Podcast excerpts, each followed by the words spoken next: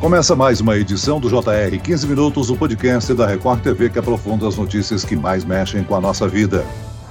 Um incêndio atingiu a comunidade do Morro do Piolho, na zona sul de São Paulo.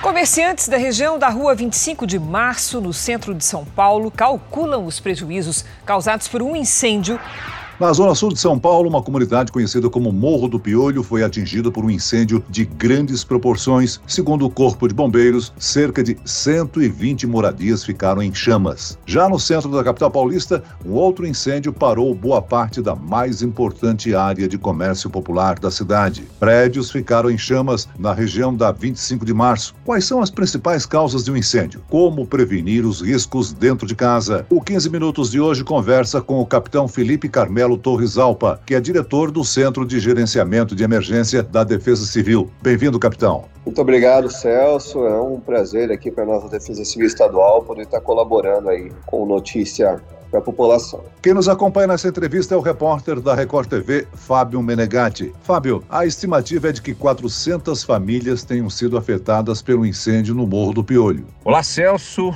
Olá, capitão Felipe Carmelo. Exatamente. Segundo moradores, o fogo começou pela manhã, na parte central da comunidade. Cerca de 15 viaturas e 46 profissionais do Corpo de Bombeiros atuaram no combate às chamas. A prefeitura acredita que mais de 400 famílias foram afetadas. E olha, não é a primeira vez que a região é atingida por incêndios. Em 2012, mais de mil moradores perderam suas casas. Já em 2021, a comunidade voltou a ser atingida por um novo incêndio, que deixou 36 famílias desabrigadas. Ou seja, há anos, né? Os moradores vivem em segurança constante. Agora, capitão, por que comunidades como o Morro do Piolho são tão vulneráveis? Olha, temos aí, acima de tudo, um, um problema social, né, que envolve habitação, envolve condições precárias de moradia. Né? Nós sabemos aí que, tipicamente, né, nas comunidades, as moradias elas são barracos, né? São construídas aí é, com madeira, com muito material plástico. E devido à falta de, de isolamento, de confinamento entre essas moradias, né? Qualquer incêndio que seja causado, ele acaba se alastrando muito rápido. Ou seja, capitão, além dessas comunidades serem vulneráveis, elas normalmente normalmente tem uma grande concentração com ruas estreitas, imóveis muito próximos uns dos outros. Além de facilitar a propagação do fogo, isso dificulta a atuação dos bombeiros, né? Exatamente, porque a gente sabe ah, uma construção de alvenaria, por exemplo, né? uma, é uma construção que ela, ela segura mais a propagação do fogo, né? Existem as normas técnicas do Corpo de Bombeiros, né, para construção de imóveis, tudo voltado ao isolamento, ao confinamento, né? a dificuldade do, do fogo propagar. Mas a gente sabe que nas comunidades isso não, não acontece, né? É muito fácil o incêndio acontecer e ele se propagar rapidamente por conta da quantidade de material inflamável que tem naquele local. E às vezes as pessoas elas são cometidas por, por esse tipo de incêndio, né? A maior parte das vezes durante o período de pouca vigília, né? De madrugada, é, no início da manhã. Então, quando vai ver, esse incêndio já assim tomou proporções aí grandes e acaba ocasionando danos é, patrimoniais e também humanos, é, em muitas vezes. Capitão, quais são as principais causas de incêndios domésticos? As principais notificações ainda são em residências? Sim, a maioria, né, até por conta de nós termos muito mais residências do que comércio, né, e muitas vezes ocorre por conta da, da fragilidade da pessoa, né, às vezes do não conhecimento, da falta da percepção do risco daquela pessoa em saber que é, tomando algumas atitudes ela pode causar incêndio. Por exemplo, nessa época do frio, né, na época do inverno, temperaturas mais baixas, é muito comum, principalmente em locais carentes, né, em comunidades carentes, essas pessoas elas improvisarem fogareiros, né? Então, com o intuito aí de aquecer o ambiente. Então, vai lá, acende um fogareirinho, alguma coisa que pareça com uma lareira para poder aquecer, né? E vai dormir, acaba ficando desvigiado e aí esse fogo fogo, ele sai do controle, às vezes tem algum material inflamável próximo, e esse fogo ele vai, vai se dissipar muito rapidamente, né? Podendo causar aí é, risco de morte. Às vezes, não só por conta do incêndio, mas às vezes por conta da asfixia. O fogo ele acaba consumindo todo o comburente, todo o oxigênio daquele local, o local está fechado, e nós temos casos aí de pessoas morrerem asfixiadas, asfixia mecânica, por conta da falta de oxigênio provocado por aquele fogareiro improvisado. Capitão, segundo a Associação Brasileira de Conscientização dos Perigos da Eletricidade, sobrecargas e curtos-circuitos provocam a maioria dos casos nas residências. Agora, como prevenir esse tipo de problema? Quando, então, né, deve ser feita a manutenção ou a revisão da instalação elétrica? É, um outro fator que eu ia comentar é a questão da fiação precária, né? Às vezes tomadas aí é, descascadas, fiação exposta, os famosos gatos, né? Furto de energia, não devidamente isolados, é, por conta de uma sobrecarga elétrica, às vezes a bitola do fio ela não é compatível com a necessidade do, dos aparelhos elétricos ligados naquela tomada, e aí o fio ele acaba pegando fogo, ele superaquece de modo que ele pegue fogo, né? E a partir do momento que o fio pega fogo, esse fogo ele pode alastrar. Então é sempre importante, obviamente que a gente está falando aqui para um país com uma população pobre muito grande, que não tem condições de contratar um engenheiro elétrico ou de construir de acordo com as normas técnicas adequadas, porém é importante para a população em geral revisar na, na, nas suas residências, né, fiação exposta, se possível fazer a troca da fiação, fiação muito antiga, evitar de ligar muitos aparelhos elétricos numa mesma tomada para poder poder estar tá evitando riscos aí de ter problemas desse tipo.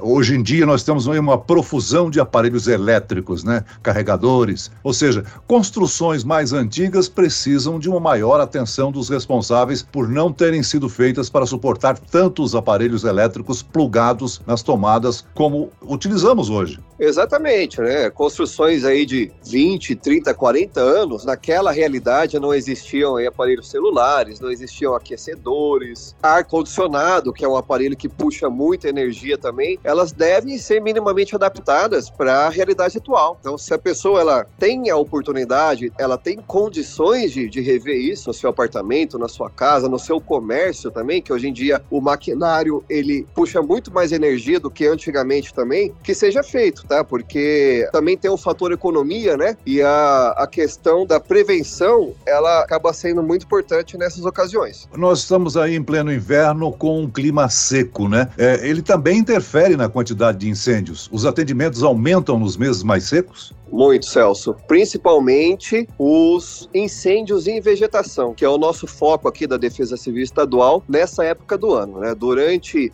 os meses de junho, início de junho ao final de setembro, nós temos aí, obviamente que nós monitoramos todas as ocorrências do estado, mas nós focamos na questão dos focos de incêndio e vegetação, porque combina o tempo seco, o que vai ocasionar uma baixa da umidade relativa do ar, a falta de chuva e muitas vezes as geadas causadas aí por massas de ar polar que se aproximam da região sul do continente. Isso promove um ambiente perfeito para incêndios e vegetação, porque seca vegetação e qualquer fagulhinha de incêndio ali, seja por uma queda de balão, ou alguém que vai colocar fogo no lixo ali, e esse fogo acaba saindo do controle, uma bituca de cigarro que seja na beira da rodovia, pode provocar incêndios enormes, como nós já tivemos aí é, no ano passado, ali em Franco da Rocha, no, no Juqueí, né, causado por um balão, lá no Jataí, na região de Ribeirão Preto também, um incêndio de vários dias, e a Defesa Civil, ela atua focada nisso, né, com contratos de aeronaves de combate combate a incêndio, com parcerias com outras secretarias, né, como a Secretaria de Infraestrutura no Meio Ambiente, por meio da Operação Corta Fogo, Polícia Militar, junto com o Corpo de Bombeiros, com a Polícia Ambiental, focamos nessas questões aí dos incêndios em vegetação para poder diminuir a incidência desse tipo de desastre natural. Capitão, no período mais crítico da pandemia, os casos de incêndios domésticos aumentaram em cerca de 60%, em razão do isolamento social, naturalmente. Essa situação já se normalizou? Durante a pandemia, a concentração da população dentro de suas residências, ela é, atingiu índices nunca visto antes, né? Até por conta das políticas públicas, né? De isolamento, pedindo para ficar em casa. Então a pessoa estava lá. Obviamente que a pandemia ela perdurou aí por, por mais de um ano, então ela passou por períodos de inverno, de frio, e essas pessoas aí, é, mais concentradas em suas residências, elas acabaram aí estatisticamente cometendo mais incêndios, né? É, acidentais, tá? Esse